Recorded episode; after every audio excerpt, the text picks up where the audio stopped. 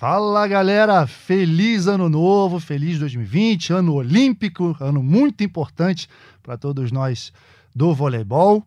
Começando mais o um episódio do Jornada das Estrelas, o episódio número 25. E ó, para você que está estranhando essa voz aqui, ó, eu não sou o Bruno Souza não, tá? Eu tô aqui de substituto do Bruno Souza, eu sou o Nauber, comentarista dos canais Globo, apresentador de podcast nas férias dos amigos. Ele tá no chinelinho Tá bom? Mas, Bruno, saudade de você. Já já você tá de volta. Aproveita as férias. E tô aqui ao lado do meu grande amigo Marquinhos, também conhecido como Marco Freitas. E aí, Marquinhos, tudo bem? Feliz ano novo. Para você também, meu amigo. Salve, Bruninho. Feliz ano novo para você, para todos nós. Que tenhamos um ano muito especial. Desejar também um feliz ano novo para Bruno Souza, o principal comandante desse podcast. Legal. Esse programa está sendo gravado na quinta-feira, dia 9, vai ao ar na sexta-feira, dia 10, também conhecido como amanhã. E olha, para abrir os nossos trabalhos nesse ano tão especial, é, o Marquinhos já deu um toque aqui, né? Com quem que a gente vai falar? Um convidado super especial. E na realidade, né, Marquinhos, a gente vai tentar dar uma força para esse cara para ver se em 2020 ele consegue ganhar algum título relevante na carreira. Tá difícil para ele, né? Só que não, só que não, porque esse cara ganhou tudo. Vocês já identificaram, vocês já perceberam quem é o nosso convidado especial, capitão da seleção brasileira, um dos maiores levantadores do mundo, campeão olímpico, campeão mundial, campeão da Copa do Mundo ano passado e em 2007 não é 2011, sei lá, são tantos títulos. Também. Também, uhum. é. Campeão italiano, campeão europeu, campeão do mundo. Interclubes, era o último título que faltava na carreira dele. Fala, Bruninho, que prazer tá falando com você, cara. Quero saber como é que tá aí em Tivita Nova. É, eu joguei nesse prazer time. Pô, grande prazer. Eu joguei nesse time aí, na época que era em Macerata, né? Descia sempre a serra para ir para Tivita Nova, para aquelas casas noturnas, restaurantes. Você já pegou a fase boa, né? Fase do time super vencedor, já tá aí na praia, já tá aí curtindo. E aí, como é que tá aí? O pessoal deve estar tá feliz com esse título mundial, hein? Bom, primeiro, feliz ano novo, Nalber, Marquinhos, todos é, os ouvintes aí do, do podcast Jornada das Estrelas. Bruno Souza, eu até, cara, dei uma confundida, achei até que era o Bruno, quando ele come, começou a, a fazer a introdução aí, eu falei, pô, Bruno Souza, no Alberto, tá, tá mandando bem de apresentador, parabéns aí, e dizer, pô, tá todo mundo aqui, digamos que você conhece bem já, o clube se manteve, né, a estrutura, presidente, todos os, né, Giulianelli, Albino Massatieri, você conhece todo mundo, estão todos Sim. muito felizes, a torcida, né, por um, por um ano de 2019 muito especial, né, que a gente acabou conquistando uma que eles chamam de triplete especial, porque não foi italiano, foi até é, o italiano Champions Mundial de Clubes, então foi um ano realmente muito especial para o clube e era o único, o único título que faltava para o clube, então estão todos muito felizes e aguardando esse 2020, né, muito, digamos assim, muito motivados, a gente tem trabalhado muito, mas é, acho que com a motivação lá em cima, né, quando você acaba vencendo, tudo fica mais mais bonito, né? Parece que tudo fica mais, mais legal, entendeu? Então, o, o nível de treinamento parece que, que cresce, então a gente está tá cada vez mais é, se puxando, digamos assim, porque a gente sabe que o que a gente fez no passado é, não vai é, não vai ser suficiente para a gente continuar vencendo. Então a gente precisa continuar crescendo, o time tem isso na cabeça e 2020 já começou é, com carga máxima. Ô Bruno, agora deixa eu te perguntar. Eu conheço muito bem todos aí. Você falou algumas figuras que são os comandantes desse time há bastante tempo, né? na época que era de Macerata, depois desceu para Tivita Nova. Agora vocês têm a possibilidade de jogar uh, o campeonato inteiro no mesmo ginásio, coisa que não acontecia antigamente. Talvez tenha uhum. sido a grande mudança né, de estágio do, do Lube, uhum. Tivita Nova agora, antigo Lube Macerata, por conta dos playoffs, que tinha aquele ginásio pequeno, etc. Você, você deve saber a história. Mas eu sei muito bem da paixão, do, do amor que eles têm por esse time, por voleibol, e que quando chega algum jogador, principalmente algum jogador estrangeiro, que veste a camisa, que joga com raça, que é determinado, e é o seu caso, eles dificilmente deixam o cara ir embora. Eu, a gente quer saber, você está em fim de contrato, qual que é a tua ideia para a próxima temporada? Voltar para o Brasil, continuar na Itália? A gente sabe que vai ser difícil eles te largarem. É, não, é, exatamente. A gente tem conversado bastante nisso. Meu contrato acaba esse ano. É, basicamente, o time inteiro acaba o contrato esse ano, né? Tanto eu quanto o Leal, Simon, Motorena, é praticamente a base inteira do time esse ano. O contrato está acabando, então eles já estão fazendo os esforços para tentar manter essa, digamos, essa base. É, eu ainda, sinceramente, ainda estou pensando bem. Hoje em dia, agora, próxima temporada faz 34 anos, então eu penso um pouco também na minha, uh, digamos, de certa forma, estar tá um pouco mais perto da minha família, dos meus amigos e e estar tá aqui na Itália você sabe muito bem qual é o, o sacrifício, né? O quanto de dedicação que você é, precisa para você estar tá em alto nível. É muito Perfeito. bom, é incrível, mas eu ainda continuo pensando e, e, pesando qual vai ser a minha decisão. Tem uma alguma coisa dentro de mim que diz para tentar voltar para o Brasil, né? Nesse nesse ano pós-olímpico. É, acho que com uma certa experiência do que foi meu ano pós-olímpico depois de 2016, quando foi no SESI, que eu mesmo me senti até mal no final porque não consegui jogar bem. Então, caso eu volte, eu já tenho uma experiência, de certa forma, que, que não foi boa para voltar de uma outra maneira, mas eu penso, hoje ainda estou confuso, ainda não sei exatamente, tem algumas possibilidades, eles querem renovar, tem outras possibilidades aqui na Europa, mas eu também penso nessa possibilidade de voltar para o Brasil. Então, está cedo ainda, em janeiro, apesar que o mercado aqui fora já está pegando fogo, mas eu, eu ainda estou tô, tô pensando bem, tentando pesar e, e, e, entender melhor qual vai ser a, a melhor escolha para esse ano pós-olímpico. Bruninho, você falou da renovação de contrato dessas grandes estrelas do seu time. E por falar dessas grandes estrelas, cara, como é que é a relação com os três, entre aspas, né? Vamos colocar bem, né? Entre aspas, cubanos, né? Porque o Juan Torena e o Leal uhum. são naturalizados. O Simon deve representar Cuba, né? Deve estar, inclusive, para jogar. Tava essa história do pré-olímpico, estavam para resolver essa condição do Simon, mas enfim, o que a gente tem curiosidade de saber, e muita curiosidade, é a tua relação com eles, em especial com o Leal. Como é que é o dia a dia de vocês? Como é que eles são? Conta pra gente um pouco, Bruno. Ah, cara, são pessoas muito bacanas, né? Cada um com o seu estilo, cada um com a sua, digamos, característica, né? O Léo, a gente é, já se conhecia do Brasil, mas era sempre jogando como, né, ou, ou, até quando ele jogava ainda por Cuba, então sempre como adversário.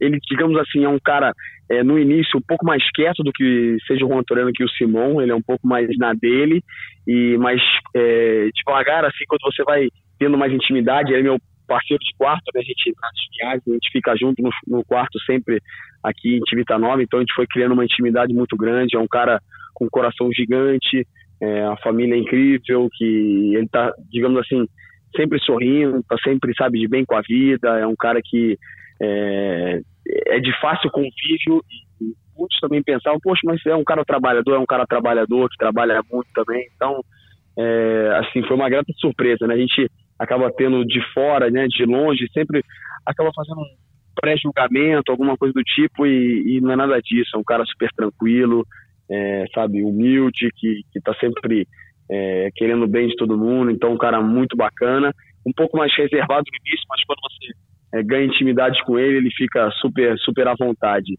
O Simão é um cara que não para de falar o tempo inteiro, é um cara muito, muito extrovertido, sacaneando o pessoal o tempo inteiro, é super super, digamos assim, super alegre, né? Com aquele jeitão dele de 2 metros e 10, né? Um, parece um armário, mas é um cara muito é, muito bacana também, uma mãe mesmo, assim, também um cara que dá medo às vezes, mas é um cara super, super tranquilo, super alegre.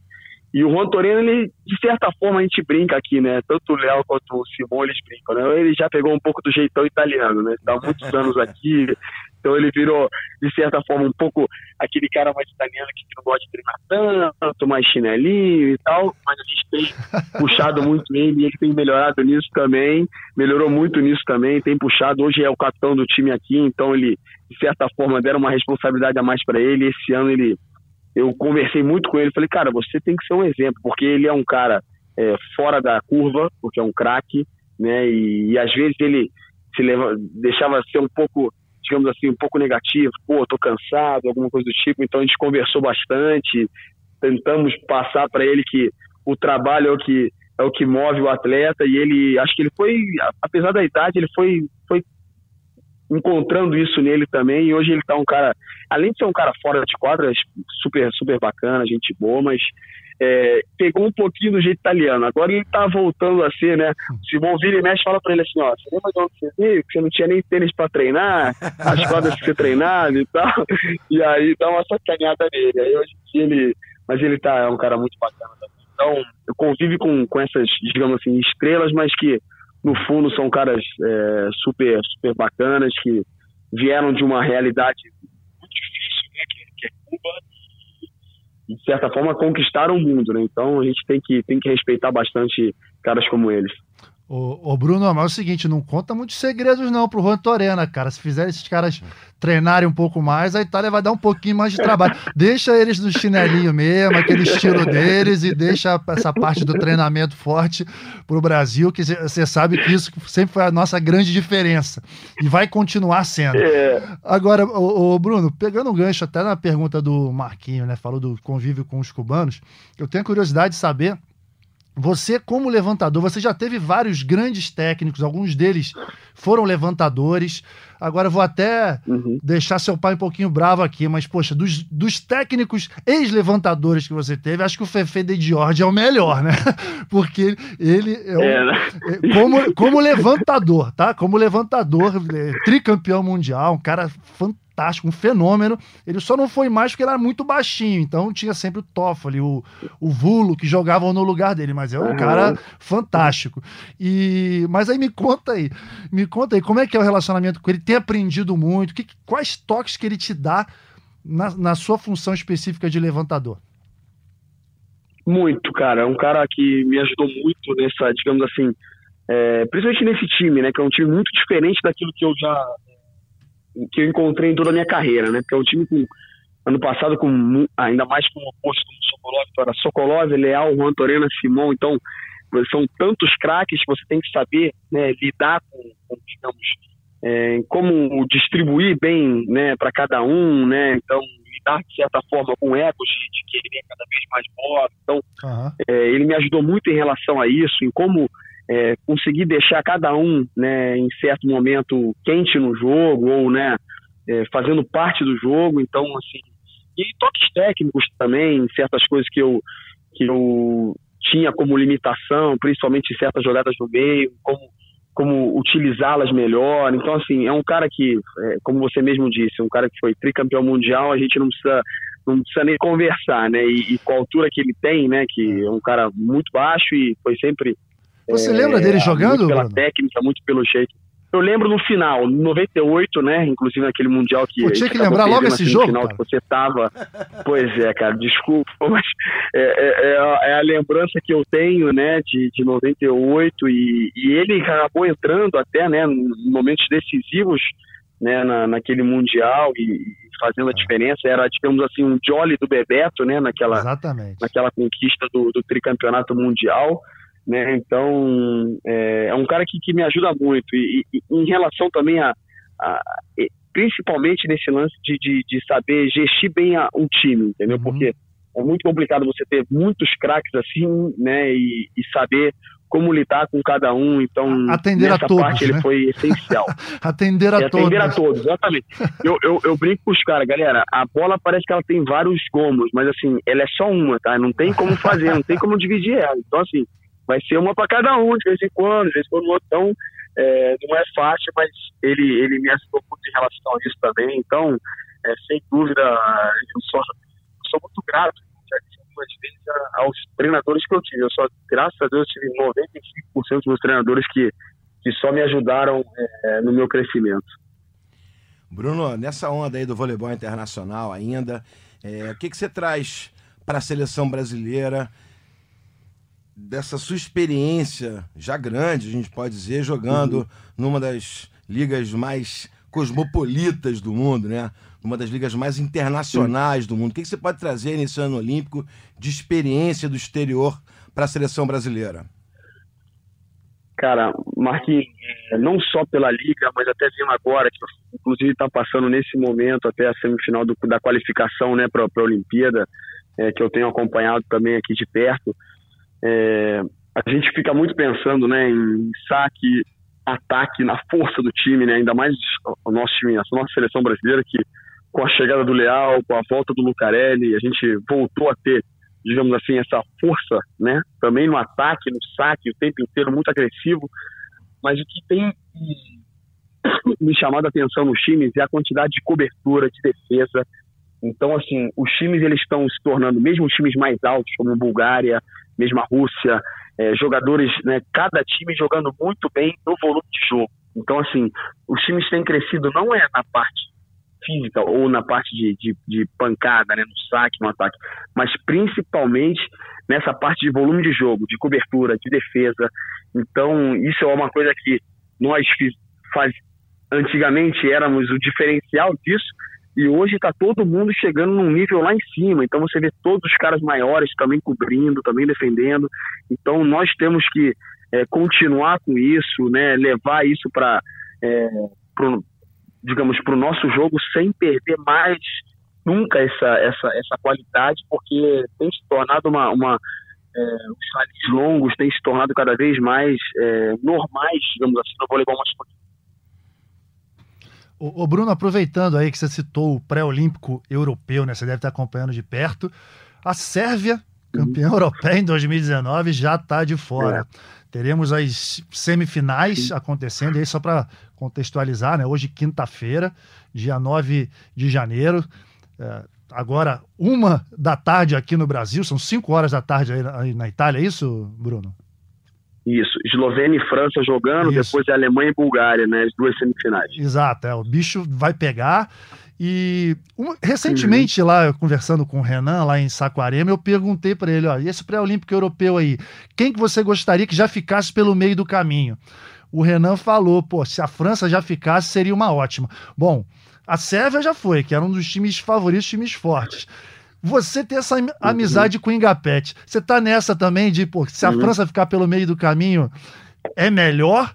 ou, ou vai pesar mais a sua amizade com o craque francês Ingapete?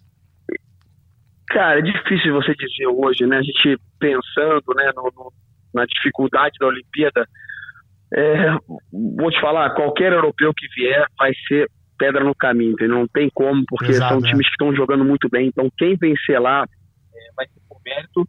Eu acredito que cada vez mais, né, você vê o time da Sérvia com a quantidade de craques né, todos eles jogam em alto nível, né? Você vê o time Atanasievich, Podraskanin, Kovacevic, Petric, só caras que jogam nos melhores times do mundo e acabaram ficando de fora até antes, né, do, antes dos, da semifinal. Então, é. assim, um time que foi campeão europeu.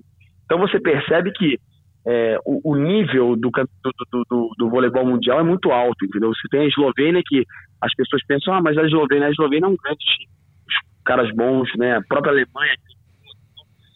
E uma semana, um campeonato de uma semana, né? A continuidade é, é, é aquilo ali, né? Uma semana que de repente você pega uma semana boa, uma semifinal, uma final que você acaba ganhando. Então, é difícil dizer. Hoje, assim, eu não tenho como escolher né? Lógico, pelos meus amigos, eu gostaria que todos estivessem na Olimpíada. Alguns já ficaram para trás e tal, mas é difícil dizer. Quem vier vai ser um dos favoritos, cara, porque qualquer europeu que vier, de repente, alguns times não têm tanta tradição para vencer, mas eles vão dar trabalho para qualquer um. Eles podem vencer jogo com qualquer um. Então, da mesma maneira que vem né, da qualificatória com Canadá e Cuba. Então, assim, é muito complicado de escolher hoje em dia quem seria o melhor adversário europeu para vir, né? Eu acho que quem vier vai ser pedra no sapato. É, e é cruel, né, Bruno? Essa questão do pré-olímpico europeu é muito cruel. A gente lembrando 2016 também, quando eles também ficaram pelo caminho, depois de conquistar pela primeira vez a tão sonhada Liga Mundial, ficaram pelo caminho. E um detalhe sobre a França também, né? Porque é curioso, né? Eu não consigo tirar da minha cabeça que a catapulta para a conquista olímpica em 2016 foi o confronto contra a França. A gente brincava, me lembro que na Alberta a gente conversou muito sobre isso é. no Maracanãzinho, que a gente achava quem, quem passar vai ganhar a Olimpíada. E era muito longe é, ainda da final aquele jogo, né? É, você, você só, de, só, de, só de você me falar esse jogo, é, eu, eu digo como o jogo mais importante da minha vida, entendeu? Imagino, é um jogo que cara. chega é, a arrepiar, porque aquele jogo podia é, praticamente jogar uma, uma, uma geração como uma nona colocada numa Olimpíada em casa, né? Possivelmente como, como favorita à medalha.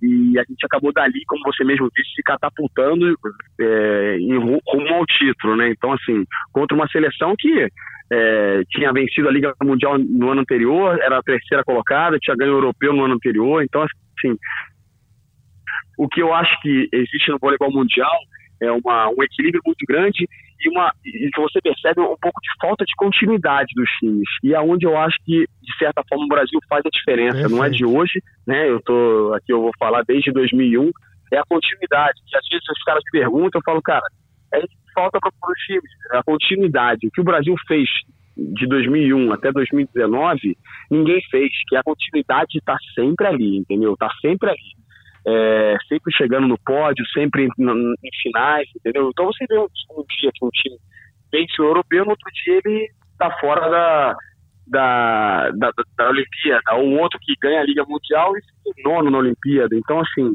é, essa continuidade que eu acho que a gente, de certa forma, tem que se orgulhar é, de, de, de, ter conseguido durante tantos anos é, no nosso voleibol. Agora, Quer perguntar alguma coisa? Não, só para complementar, para não parecer o fanismo nosso, Sim. essa história, a quantidade de anos que o Brasil está em primeiro lugar no ranking mundial, né? Para isso, o ranking mundial vale, né? É, como fonte de análise nesse sentido, né? O que, que significa a continuidade do Brasil nesse sentido que você está defendendo aí, Bruno? É, é, muito legal isso que o Bruno Sem falou, né? dúvida. né? Não, que... fala, fala, Bruno, diga. Não. Não, é, só continuando, assim, eu acho que hoje em dia também, é, a maneira que colocaram a, a, as qualificatórias, né, é, os pré-olímpicos, eu acho que, de certa forma, acabou prejudicando os europeus, principalmente. Eu acho que tem que ser revisto isso, porque times. Era né, essa pergunta que eu ia fazer, já, já, muito, me, já me aliviou aqui. É, então, eu te aliviei. Eu acho que, assim, é, são coisas a serem revistas. É, acho que foi muito pro lado do, do business, né, de criar aquele pré-olímpico de quatro times, né, de, em muitos lugares e tal, mas é, você tirou a qualidade, digamos assim, entre aspas, das Olimpíadas. Então você vê um, hoje Brasil e Argentina classificados, e aí você tem um, pré-olímpico é, na, na, América do Sul com Chile, Colômbia, disputando uma vaga para a Olimpíada. É, nada contra, pelo amor de Deus, esses, quero que o voleibol cresça cada vez mais, todos tenham oportunidade, mas é, você vê uma Sérvia ficando de fora e de repente entrando um time desse, é, fica um pouco, é, é um pouco diferente, né? Então, eu acredito que é, tem que ser revisto isso, aquela Copa do Mundo que tinha com três times classificados, tem que, tem que voltar, né? Uma Copa do Mundo tem que ter um porquê, né? Ano passado a gente jogou uma Copa do Mundo querendo ganhar com alguns times completos, mas faltou um, um então faltava aquela vaga olímpica, né? Então assim, criaram-se alguns pré-olímpicos, algumas maneiras, eu acho que só pelo business, só pelo negócio, e perderam a essência é, do que a qualidade mesmo é, dos times é, qualificados para a Olimpíada. É, Bruno, a gente, eu pelo menos assino embaixo, você, Marquinhos. Completamente, não é a rúbrica não, a assinatura é, completa. É, a assinatura completa do que você está falando. Acho que um torneio como a Olimpíada, que é o torneio mais importante de um ciclo olímpico, tem que estar os melhores dentro do possível. Tem muito sabe... campeonato para fazer política, tem Exatamente, muito campeonato. Não Olimpíada, né? Não Olimpíada. Ali tem que estar os melhores. Agora, Bruno, falando de Olimpíada, a gente vê uma história recente, né, dos Jogos Olímpicos, quatro países no voleibol masculino sempre com mais tradição, chegando e medalhando a maioria das vezes, né? Brasil, Estados Unidos, Rússia e Itália. Esses quatro já estão classificados. Uhum. Para Tóquio 2020, a gente já tem a Polônia classificada, que é o time bicampeão mundial, mas que tem um, um, uma barreira para quebrar, que é das quartas de final, que eles não conseguem passar dali. Passando dali se torna um time muito perigoso. A gente sabe que vai vir mais um europeu a gente sabe da Argentina, o Irã, são times, a gente sabe como que está equilibrado, como que está difícil. O Brasil fez um ciclo olímpico muito consistente, como sempre, né? Quatro, cinco ciclos olímpicos, está sempre fazendo um, é, resultados em cima de resultados de uma forma muito consistente. Mas o Brasil é o atual campeão uhum. olímpico, está defendendo o ouro. Você acha, você como capitão da seleção brasileira, tá menos, é, tem menos pressão agora depois de ter vencido em casa, depois de ter vencido daquela maneira, ou a pressão continua a mesma? Porque a gente sabe assim, o lance é chegar, medalha, alto nível, a gente sabe que vai ser nos detalhes, mas a torcida brasileira, em se tratando de seleção masculina, quer sempre o ouro. O que, que você pensa disso? Como é que você está lidando com isso internamente?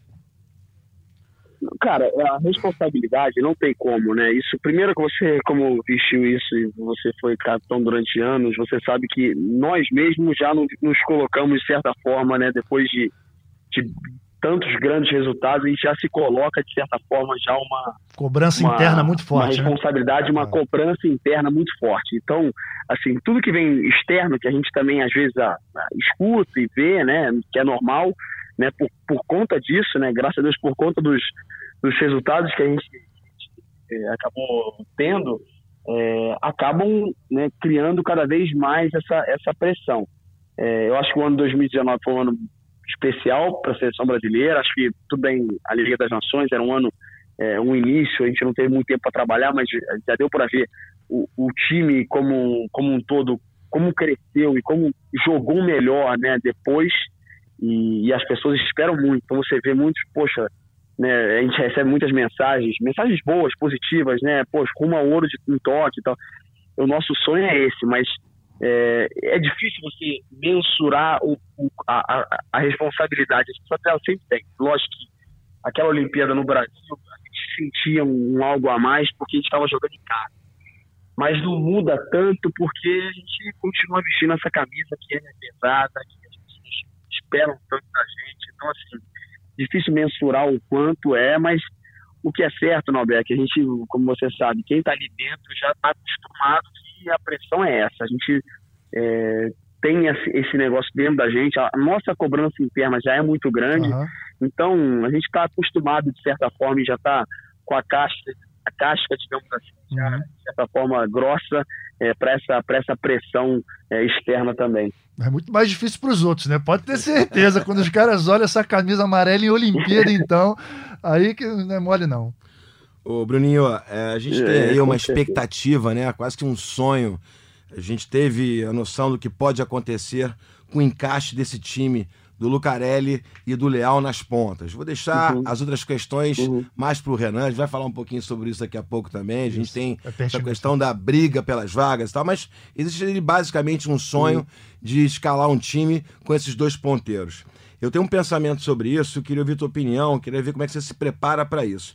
Porque eu acho o seguinte, se tudo der uhum. certo, se o time encaixar, vai brigar pelo ouro. Mas eu acho que o pulo do gato é estar tá com um plano B muito bem estruturado na sua cabeça da comissão técnica. Como é que você está encarando a possibilidade, por exemplo, de jogar com esse time com passe B. Vamos assim, para ser bem claro, para quem nos acompanha, quem conhece vôlei, já sabe o que é o passe B, Sim. que é aquele passe imperfeito. Eu acho que o pulo do gato é a seleção aprender a jogar com passe irregular com essa claro. formação. E não mudar o time porque o passe não está entrando. E sim aprender a jogar com esse passe B. Fala um pouquinho sobre isso pra gente, irmão. Esse, esse nosso papo já foi um, no podcast, se eu não me engano, aquele que a gente teve dos capitães lá em Saquarema, né? E foi exatamente uhum. isso. A gente estava uhum. exatamente. A gente estava do tempo, né? De o tempo de entender aquela, digamos, essa dupla de passe, né?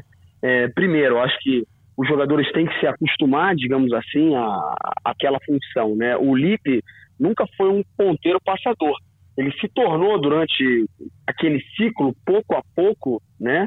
E, e, principalmente naquela Olimpíada, a ser um cara passador e jogar junto com o Lucarelli. Digamos assim, eram dois jogadores de força, entre aspas, né?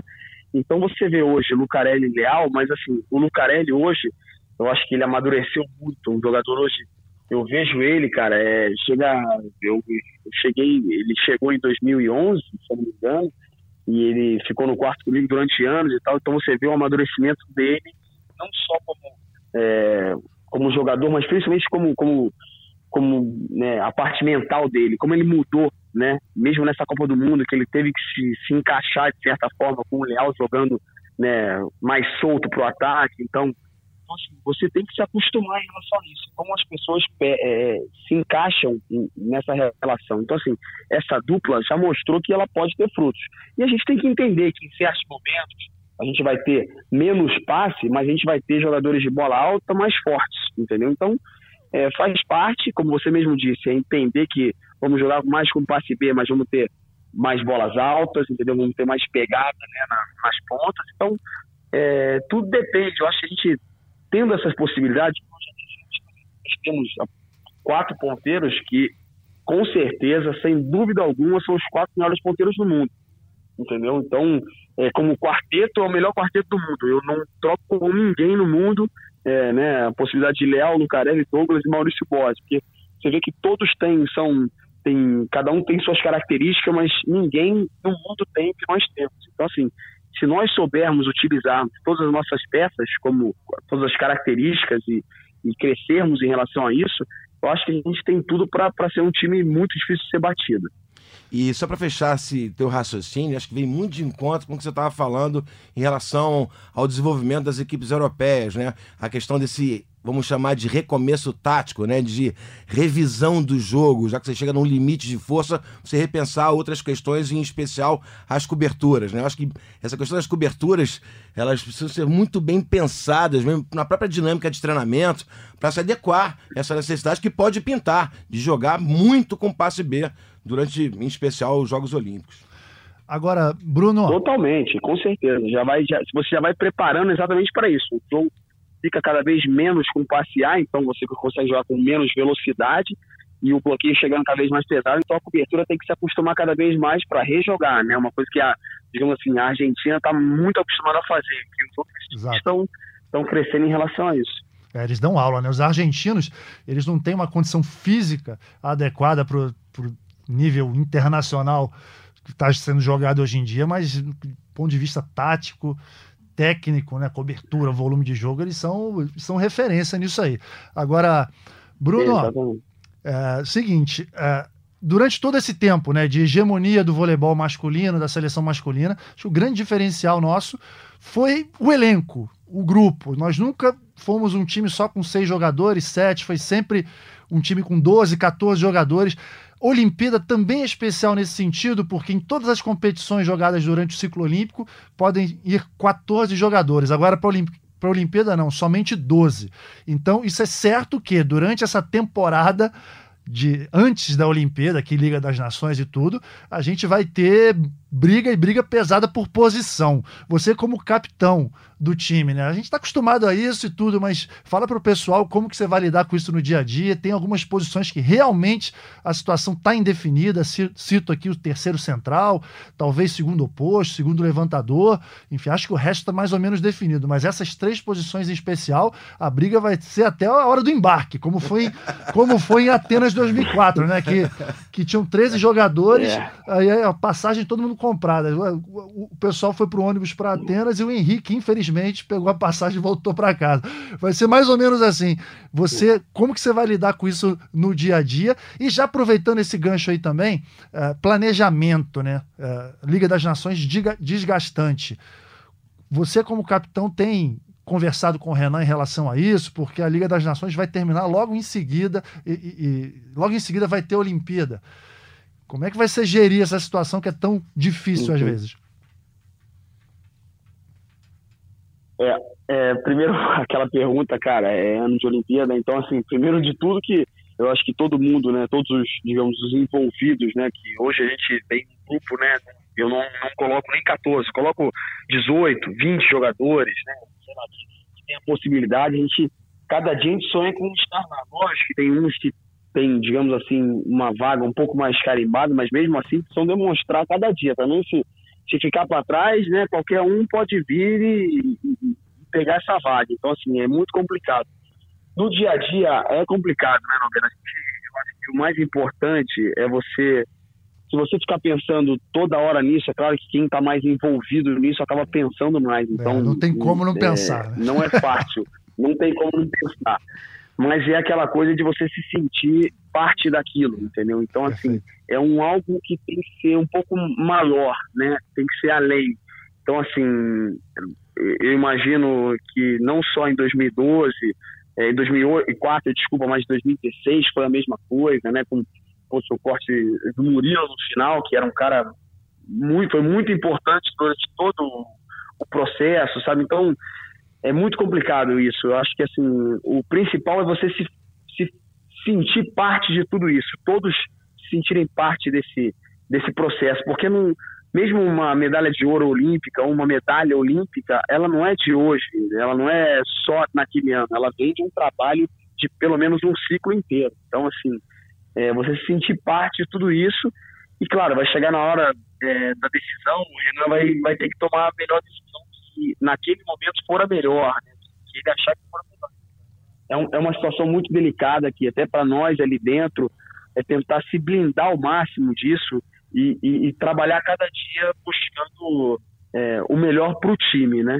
E naquela outra questão, assim, a gente conversou ano passado, todos até, né, enquanto a gente estava na Copa do Mundo, já falando do outro ano, como seria, né? Ainda as finais seriam nos Estados Unidos, é, que seriam uma coisa boa porque não teria fuso horário, né? Para a gente conseguir voltar para o Brasil após as, as, as, finais, digamos assim, da, da VNL, e agora já mudou para a Itália, então assim, não vai ser fácil. A gente percebeu, né? A gente viu o quanto foi importante o trabalho nosso esse ano em Saquarema, né? Aquilo que a gente conversou até no podcast aquela vez que vocês Exato. que a gente viu o quanto era importante a gente trabalhar em Saquarema durante algumas semanas, tanto fisicamente quanto taticamente, todos ali. E, e, esse ano vai ficar apertado, mas a gente, eu acho que a gente precisa disso. Foi a única coisa que eu falei com o Renan. Renan, a gente viu o quanto deu certo trabalhar aqui, né? Aquele dia a dia, né? Trabalho de manhã, trabalho à tarde, né? Aquele trabalho físico, trabalho técnico. Então, a gente não pode abrir mão disso. Então, é, vai ter que ser uma coisa a ser a ser pesada, né, a ser avaliada muito bem pela comissão técnica, porque a Liga das Nações ela está muito próxima é, do início das Olimpíadas. Bruninho, é, você está indo para sua quarta Olimpíada, né, cara? É, imagino quanta coisa que você passou nesses momentos tão distintos, né?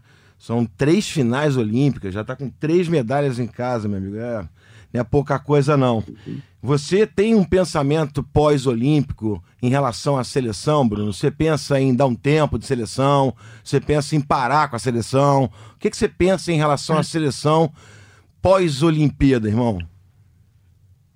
Marquinhos, hoje em dia a gente, as pessoas, né, é muito engraçado que qualquer, é, digamos assim, decisão que você tome, os dois lados sempre tem alguém que vai te criticar, né? Pô, o cara não abre mão de né, o cara é fominha, o cara não sei o que, o outro, pô, o cara, pô, já, já, vou falar o seguinte pra você, enquanto eu tiver saúde, graças a Deus, eu nunca tive que fazer uma cirurgia, nunca tive nada, lógico, a nossa, a nossa carreira de levant, nossa posição de levantador acaba sendo um pouco mais simples do que de um atacante e tal, mas nunca tive nenhum problema. Eu, enquanto eu tiver com saúde, enquanto eu tiver com a paixão, com a vontade de, de, de estar ali dentro, eu vou estar sempre à disposição.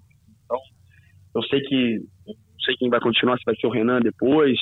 Tem né, o, o ano pós-olímpico é sempre um ano de, de, tentar uma renovação, mas eu vou estar sempre ali. Eu não.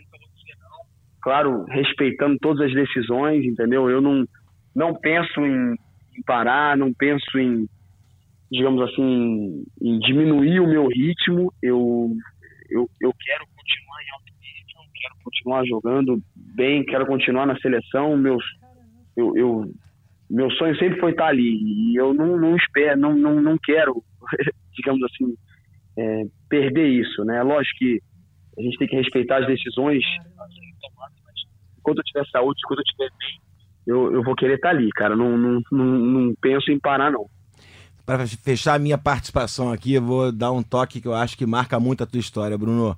A opinião dos outros é super relevante, em especial das pessoas de bem mas você é a prova viva do que o que vale é de fato a sua crença. É você acreditar no seu potencial, nas suas possibilidades. Eu fico torcendo para que assim seja na sua carreira até que ela termine, amigo.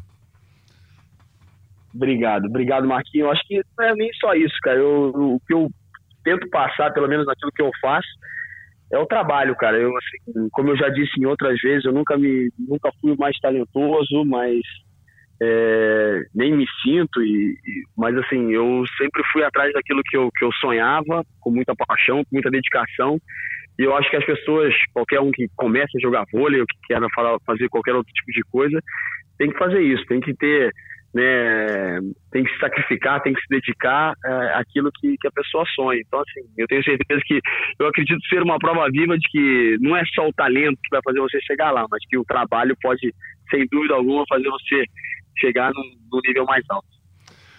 Ô, Bruno, sei que você tem treino daqui a pouquinho. Tem umas duas perguntinhas rapidinhas aqui para fazer.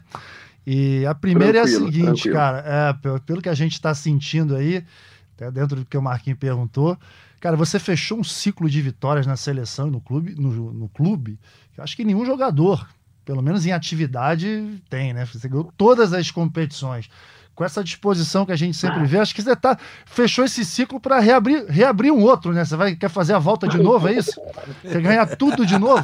Ah, então é o seguinte, a primeira pergunta, Não, você, você acha acabou... que tem tempo para isso ainda? cara, eu não sei se tem tempo. Quando acabou a última bola que acabou lá em, em Betim, com o Mundial de Clubes, que eu já. Eu não queria. Eu, sabe quando você fica assim, é, pensando, cara, não, não, fica se martelando muito em relação a isso, a, pô, é o único que falta e tal, porque se não vier também é porque não tinha que, não tinha que vir. Então fica tranquilo, vamos jogar normal, tranquilo. Mas eu me. Eu tinha isso dentro, né? Eu queria muito vencer aquele campeonato, né? E, e quando caiu a última bola, eu, eu, fiquei, eu fiquei pensando, Falei, caraca, agora. E agora, né? Mas aí, assim, deu dois dias, a gente tava jogando a Champions League, eu já queria ganhar de. Sabe? Então, assim, você tá sempre pensando no próximo. Entendeu? Quando você volta pra quadra, é aquela vontade de ganhar de novo, entendeu? Mas sem dúvida foi um, foi um ciclo incrível que é, eu não sei nem. Eu ainda não tenho muita, muitas palavras, assim, mas é, é só gratidão pelos times que eu passei, pelas pessoas que eu, que eu tive ao meu lado que, que me ajudaram muito para isso. Agora, Diz que você imaginava isso tudo, porque ó, em 2004, lá quando eu tava machucado, que você ficava levantando para mim quando eu tava voltando, eu lembra daquilo? Eu não imaginava isso tudo não, cara. Duvido que você imagina, duvido que você imaginasse que você ia ganhar isso tudo, cara. Que, que história inacreditável, que história linda. Não, de maneira alguma, cara, de maneira alguma. Foi é, não foi só aquela vez, né? Algumas outras vezes que eu tive que treinar com alguns de vocês ali que estavam machucados, eu tava passando férias com meu pai no Rio, ele não, vamos lá, vamos lá ajudar os caras lá que tá. Era o Anderson, uma vez que voltando do Japão, era você que estava voltando de então, às vezes ele me botava ali para pegar a bola, para levantar as fotos para vocês e, e, e, vocês, como, como eu já disse sempre, a, maior geração que eu já vi, foram inspirações para inspiração para tantos da, de nós, né, dessa geração, e eu não imaginava mesmo não, mas é, é isso, é trabalho, trabalho, dedicação e correr atrás de tudo. Agora, juro que é para fechar mesmo, tá? Acho que o pessoal que está escutando a gente tem Vamos um pouco de curiosidade de, de, saber o que, que você faz aí na Itália, como é que é a sua rotina aí, fora vôlei, né? Fora das quadras. A gente sabe o quanto é importante. Uhum. Existe uma distância, é difícil, né? Uma distância da família, uma distância de muitos amigos. A gente acompanha nas redes sociais que, Sim. tendo a possibilidade, você vai encontrar os amigos ali, aqui e tudo, viaja. Mas a rotina aí na Itália, como que é? Conta um pouco. E, enfim, e, e na cidade de Nova, né? Como eu falei, eu morava em Macerata, uhum. para eu me divertir, eu ia para Nova. Você não precisa ir para lugar Mas nenhum. A diversão já está aí. Então acho que facilitou um pouco. É. Você gosta da cidade, dessa região?